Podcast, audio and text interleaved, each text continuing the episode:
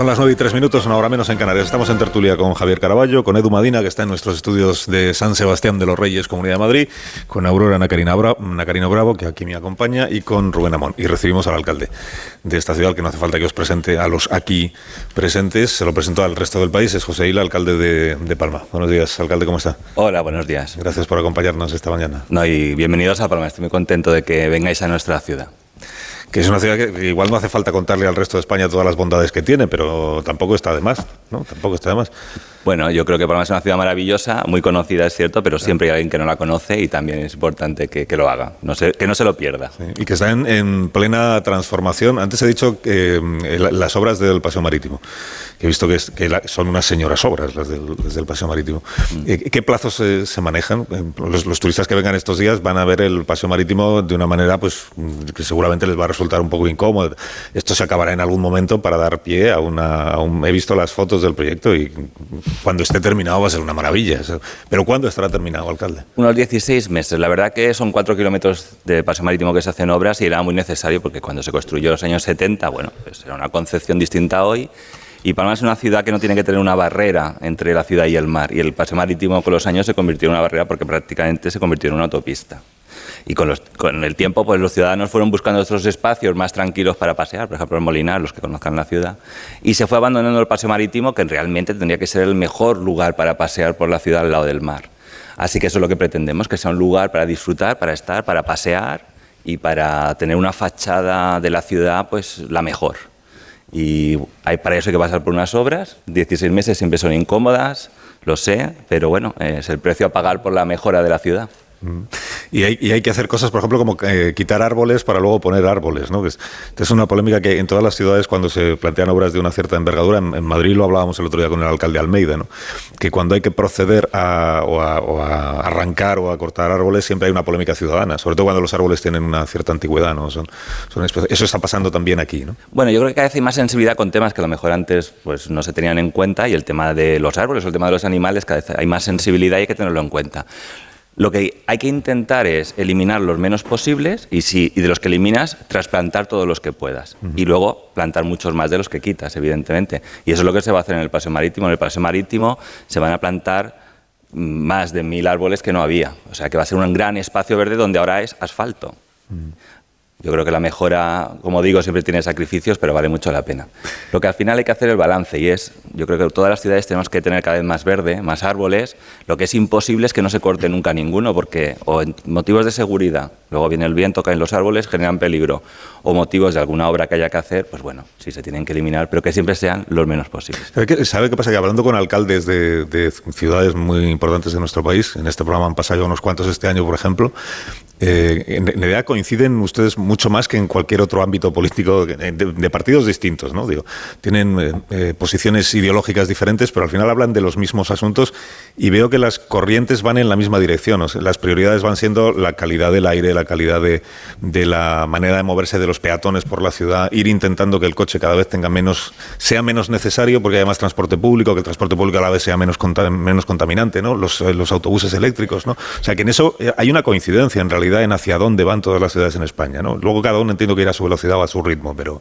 Bueno, cada uno le pondrá un toque, pero es verdad que al final los ayuntamientos resolvemos problemas muy cotidianos de la ciudadanía y son los mismos en todas partes, con lo que las respuestas pueden ser parecidas. Eh, y yo, por ejemplo, cuando hablo con alcaldes o alcaldesas del resto de España, hoy tenemos aquí en Palma un encuentro de, ellos, pues coincidimos en muchas de las, de las soluciones. Lo que, bueno, no todo el mundo está de acuerdo con todo. ¿eh? Mm. Nosotros en el tema de la movilidad sostenible tenemos una apuesta muy importante. Hay partidos políticos que no la comparten, respetable. Pero yo creo que Palma pues, tiene que avanzar como el resto de Europa, no nos podemos quedar atrás y tiene que seguir siendo una ciudad atractiva para sus residentes y para sus visitantes. Y eso supone modernizarse, renovarse, transformarse constantemente, porque así lo hace la sociedad. La sociedad del 2023 no es la sociedad del año 2000, ya vayamos a pensar del año 70. Bueno, pues la ciudad no puede ser la del año 70, tiene que ser la de hoy.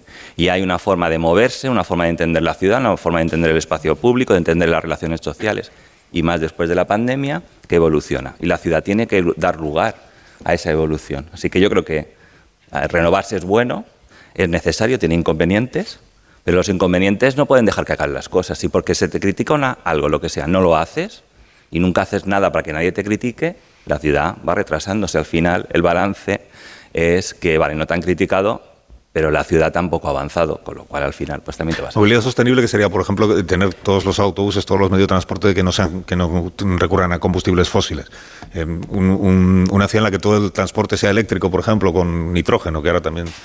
bueno, en la parte del transporte público, evidentemente, tenemos que ir hacia cero emisiones. Nosotros hemos empezado ya con el bus eléctrico y hoy Empezamos con los buses de hidrógeno, somos la segunda MT de España en incorporar buses de hidrógeno, porque aquí en su momento, no hace mucho, pues una cementera que se cerró en un municipio que se llama Yoseta, se optó, pues en vez de cerrarla y ya está, en reconvertirla y también en recuperar puestos de trabajo en planta de hidrógeno.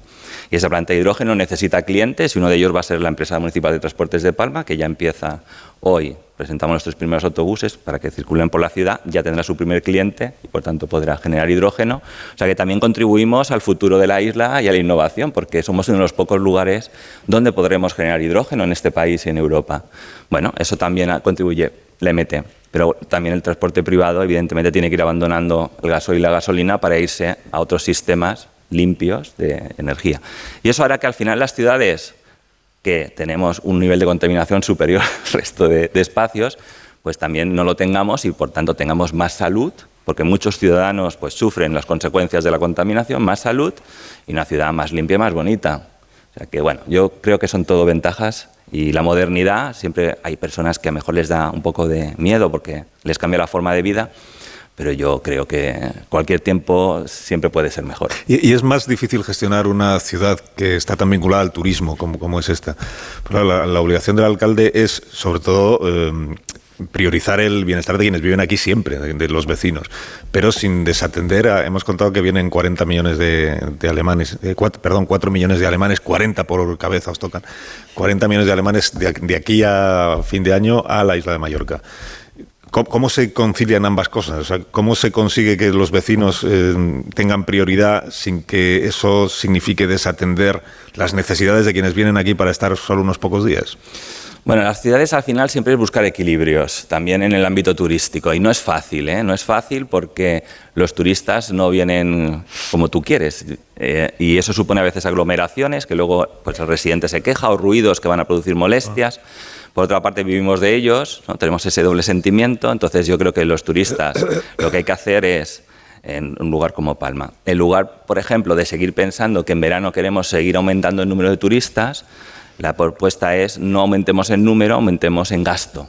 Es decir, que los que vengan gasten más, que no simplemente se den un paseo, se compren un helado y se vayan. No, que se queden, que vayan a un restaurante, que compren, que se alojen en un hotel. Es decir, más gasto turístico en lugar de más cantidad de turistas. Esa es la apuesta de la ciudad, esas son las medidas que estamos adoptando, por ejemplo, pongo alguna, limitando el número de cruceros que pueden llegar al puerto, que, de que los que vengan sean eh, cruceros que, como digo, no solo se coman un helado, sino que hagan algo más en la ciudad. Por ejemplo, en Palma no se permite el alquiler vacacional en pisos, sí en chalets, pero no en vivienda, para que no compita con el residente, porque el precio del alquiler ya es alto. Si le sumamos todos los pisos que irían miles destinados al turismo, pues también quitamos eh, oferta para el residente y por tanto también contribuimos a aumentar los precios. Y también en el caso de los hoteles, nosotros hemos limitado ya la apertura de nuevos hoteles, se pueden abrir pocos y tienen que ser de máxima categoría, porque ya tenemos suficientes hoteles para el número de turistas que queremos como ciudad. O sea que bueno, esas son medidas que no ha adoptado ningún municipio más de este país, que, que yo sepa de Europa, esas, eh, poner techo y que espero que ahora a medio plazo de ese fruto de que veamos que vienen turistas suficientes para vivir muy bien de ellos sin que contribuyan al agobio del residente porque al final comparten espacios y se masifica ese espacio. ¿no? Pero es difícil, ¿eh? no es fácil. Eh, los contratores de este programa quieren participar, como siempre, de la conversación también con el, con el alcalde de Palma. ¿Quién empieza? Eh, ¿Amón? Ha, hablado de Alemania. Me gustaría que hablara de China porque hemos sido alojados, los miembros de, este, de esta troupe de cómicos, en un magnífico hotel.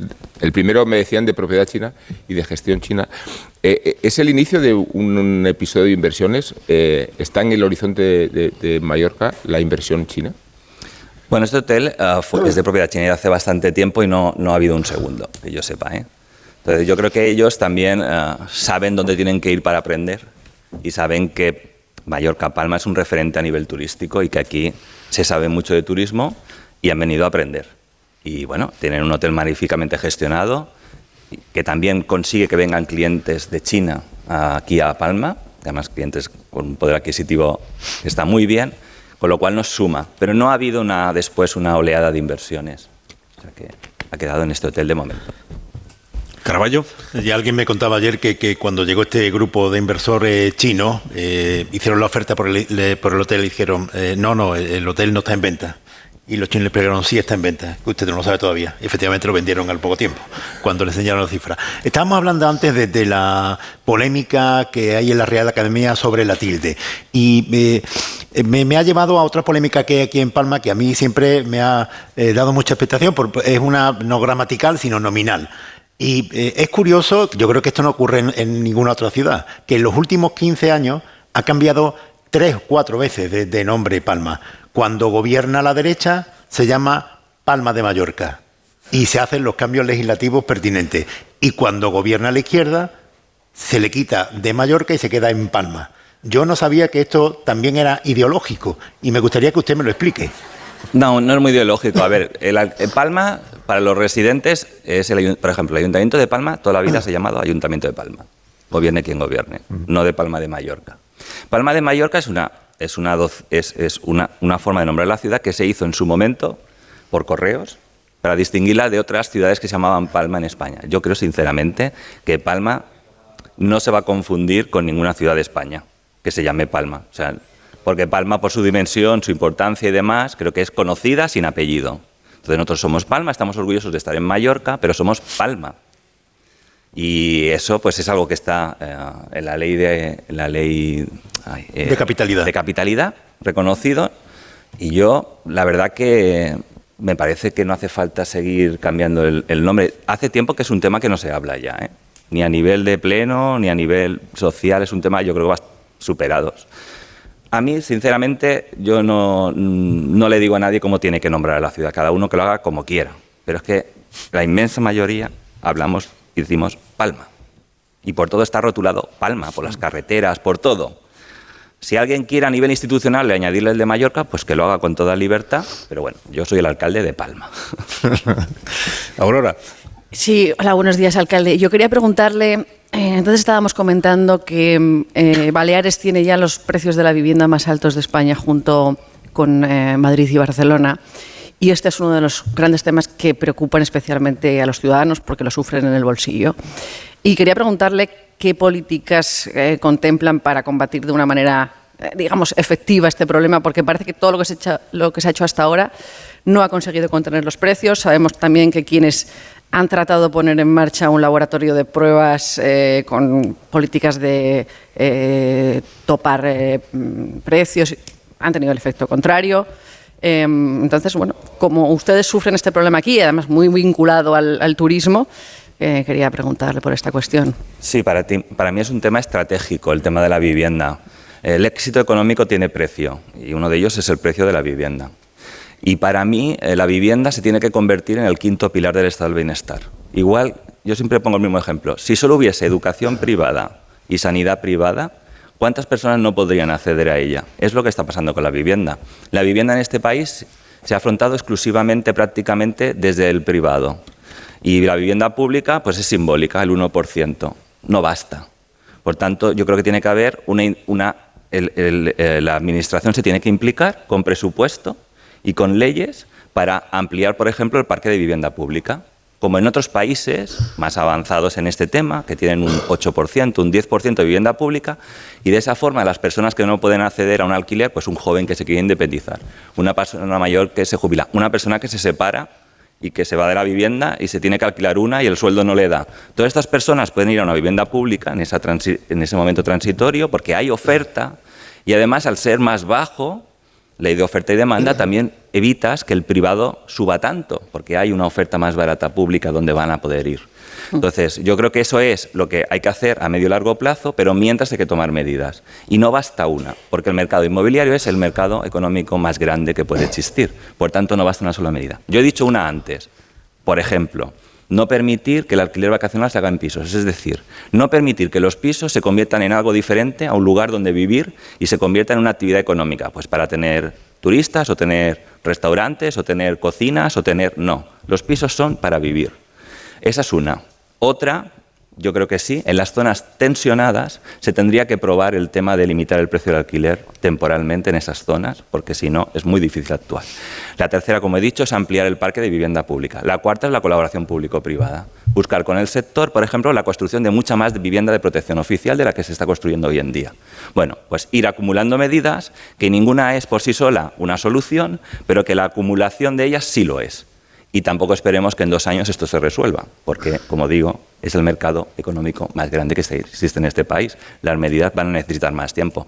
Pero lo que no podemos hacer es, como esto va a llevar tiempo y es complicado, no hacer nada. Hay que ser valientes, hay que cambiar las reglas del juego y de esta manera conseguiremos empezar a cambiar la tendencia.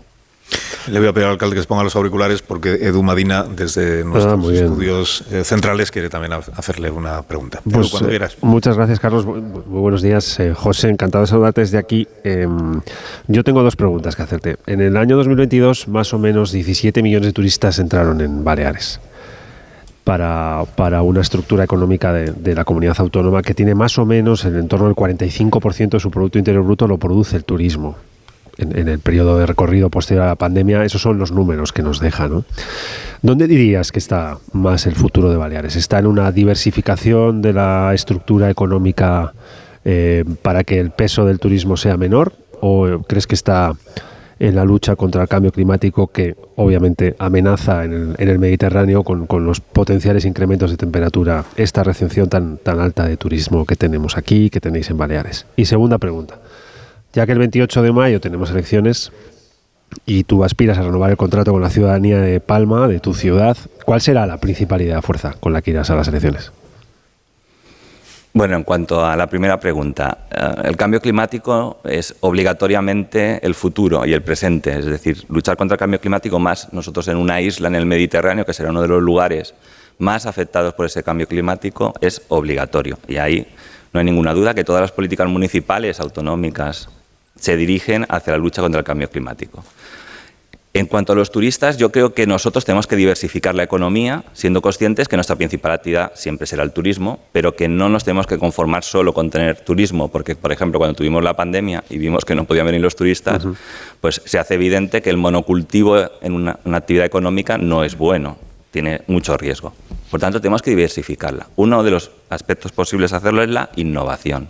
La innovación, por ejemplo, ligado al mar, ligada al turismo. Se puede ser innovador en tecnología turística, en productos turísticos y exportarlos al mundo. Bien, pues eso es el trabajo que estamos y que queremos hacer en nuestra ciudad para diversificarlo. O recuperar el producto de kilómetro cero, por ejemplo, recuperar Palma muy desconocido incluso para sus propios residentes, tiene un gran número de agricultores y es uno de los principales productores de productos agrícolas de la isla. Bien, pues eso también lo podemos potenciar. También durante la pandemia nos dimos cuenta lo importante que era el sector primario y tener agricultores cerca de donde vives, ¿no? para que te produzcan, te puedan enviar los, eh, los productos de primera necesidad. O sea que también potenciar el sector agrícola que durante muchos años ha sido un gran olvidado en esta ciudad y en esta comunidad hay futuro para ir diversificando, pero siendo conscientes que nosotros vivimos y viviremos del turismo. Ahora bien, de un turismo que, como he dicho, en vez de seguir apostando por cantidad, por batir récords de turistas, lo va a hacer por batir récord de gasto,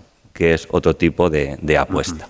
Y en cuanto al 28, pues como explicaba antes, uno de los temas principales que yo veo de futuro es el tema de la vivienda. Creo que también lo sigue siendo la propuesta de sostenibilidad de la ciudad. Y luego creo que también hay que añadir un tercer elemento, que es lo que llamamos la ciudad cuidadora. Es decir, no basta tener éxito económico como tenemos, no basta mejorar las infraestructuras de la ciudad como estamos haciendo, también el ciudadano tiene que disfrutar de su ciudad. Y eso es algo que yo creo que tenemos que trabajar más. Tiene que sentirse muy a gusto en el espacio público. No tiene que ser una ciudad para pasar, tiene que ser una ciudad que cuando vas, vas a una plaza te quedes, te quedes, te sientes, esas personas mayores sentadas en los bancos hablando, esos niños jugando en las calles, todo eso que con los años se fue perdiendo, que hay que recuperar y que tú te sientas muy a gusto en tu barrio, en tu calle, en tu ciudad, para disfrutarla. Yo creo que también esa apuesta hay que redoblarla y para mí son los ejes del futuro. ¿Y las encuestas qué dicen? ¿Que seguirá usted o no? Las encuestas dicen de todo. Bueno, yo en las encuestas he de decir, siempre lo digo, yo eh, nunca he sido alcalde por las encuestas. Nunca las encuestas no sé cómo las hacen, pero nunca hemos gobernado. Entonces yo las encuestas, a ver, eh, mi práctica es que no son muy indicativas del resultado final. La ciudadanía al final vota el día 28 y las encuestas, bueno, cada uno las hace como puede o sabe y en caso de Palma no aciertan. En estas cosas siempre hay algunos dirigentes como usted que, de lo que se quejan es cuando eh, la eh, polémica nacional tiene un gran ruido, pues se ensordecen los debates locales. Yo no sé si a usted le, pasa esto, eh, percibe que, le cuesta trabajo hablar de la ciudad porque la polémica que se desata en torno al gobierno lo oscurece todo. Bueno, mm, a ver, eh, yo creo que es verdad que los debates nacionales eh, pues influyen mucho eh, y se habla de ellos, pero creo que la ciudadanía también llega un momento en que desconecta de todo eso y está en otra cosa. yo como alcalde, pues mi debate con los ciudadanos no es de grandes polémicas nacionales, es de cosas concretas. Entonces creo que hay como dos realidades, una realidad muy general donde es verdad que puede haber pues, siempre históricamente ruido, pero luego hay la realidad del día a día donde estamos en otra cosa, yo también. Y también lo que me alegra mucho es que los medios nacionales como vosotros pues vengáis a ciudades como Palma para que contéis qué pasa aquí, porque lo que pasa en Madrid ya lo sabemos. también queremos que sepáis lo que pasa en una ciudad como Palma. Por eso estoy encantado de que estéis aquí, que estéis hablando de la ciudad y que las personas oyentes de este programa pues conozcan esta ciudad o se acuerden de ella o piensen en venir o sepan que aquí vivimos 420.000 personas, que tenemos una serie de necesidades como la vivienda, donde necesitamos leyes nacionales que nos ayuden hmm. y que todo eso... Es un recado. Claro, yo como alcalde de Palma hago los recados que tengo que hacer y yo como alcalde de Palma necesito una ley de vivienda valiente que me ayude a afrontar un tema importantísimo como es la vivienda. y con un ayuntamiento solo no va a cambiar. Por eso necesito al primo de Zumosol y pido que se hagan esas leyes valientes. Pero ahí están eh, ayer, fíjese lo que pasó, lo sabe, lo sabe usted. Ayer eh, la ministra Montero, María Jesús, dijo que ya están, porque todas las leyes ahora requieren de una cuestión que se ha convertido en la más complicada de todas, que es que se pongan de acuerdo los dos socios del gobierno, eh, del gobierno de España. Ayer la ministra Montero dijo, el acuerdo está pues prácticamente hecho, y luego salió John Everlarre y dijo, ni, de broma, el acuerdo no está nada hecho. Siempre estamos en, esa, en ese pulso que supongo que para ustedes es todavía más desquiciante, ¿no? Para quienes están que se produzcan determinados avances o determinados pasos y siempre eh, parece que la mayor dificultad es la convivencia del propio gobierno de coalición. ¿El recao que usted acaba de mandar para quién es? ¿Para Sánchez o para Podemos? No, em, a ver, yo... No, yo se lo mando a todos y también al Partido Popular y a los demás partidos. O sea, todos los partidos tendrían que hacer un gran acuerdo de vivienda en este país, todos. Los alcaldes al final estamos no representamos a un partido, pero representamos a nuestra ciudadanía. Y yo, en nombre de mi ciudadanía, pido un gran acuerdo de país sobre el tema de la vivienda, que se mantenga en el tiempo porque esto necesitará muchos años para cambiarse. Que todos sean valientes. Eso es lo que yo les pido. En cuanto a los gobiernos de coalición, da igual del color político que sean y donde estén. Hemos visto gobiernos de coalición de la derecha, es decir, la ciudadanía quiere gobiernos de coalición. Si no, daría mayorías absolutas. Un gobierno de coalición supone debate permanente. Si le pones el micrófono al debate permanente, parece polémica permanente, pero si le quitas el micrófono es debate. Tienes que debatir con otros posicionamientos y con otras ideas. Te tienes que autoconvencer, tienes que convencerles. Eso no es fácil. Y en leyes importantes es muy difícil, pero al final, si miramos el balance y vemos cuántas leyes se van haciendo en el, Congreso de los Diputados, la lista es muy larga ya y de muchos temas. O sea que yo al final soy resultadista. Es, ¿se hace, se aprueba o no se aprueba? Lo de antes, sinceramente, me da igual porque yo lo que quiero es el resultado. Entonces yo pido esa ley valiente de vivienda para afrontar el tema más importante que ahora tenemos sobre la mesa. Alcalde de Palma, gracias por habernos acompañado esta mañana y que tenga buen día, que le vaya bien. Y el 28 de mayo pues ya vemos qué es lo que, qué es lo que deciden los vecinos de la ciudad, que son los que, los que eligen. Bueno, eso es lo bonito, que la ciudadanía tenga la voz y decida lo que considera mejor para Palma y para el resto de sitios. Muchas gracias por gracias, invitarme. José Isla, gracias, alcalde de Palma, por habernos acompañado. Y 27 a las 9, una menos en Canarias, un minuto, ahora mismo seguimos.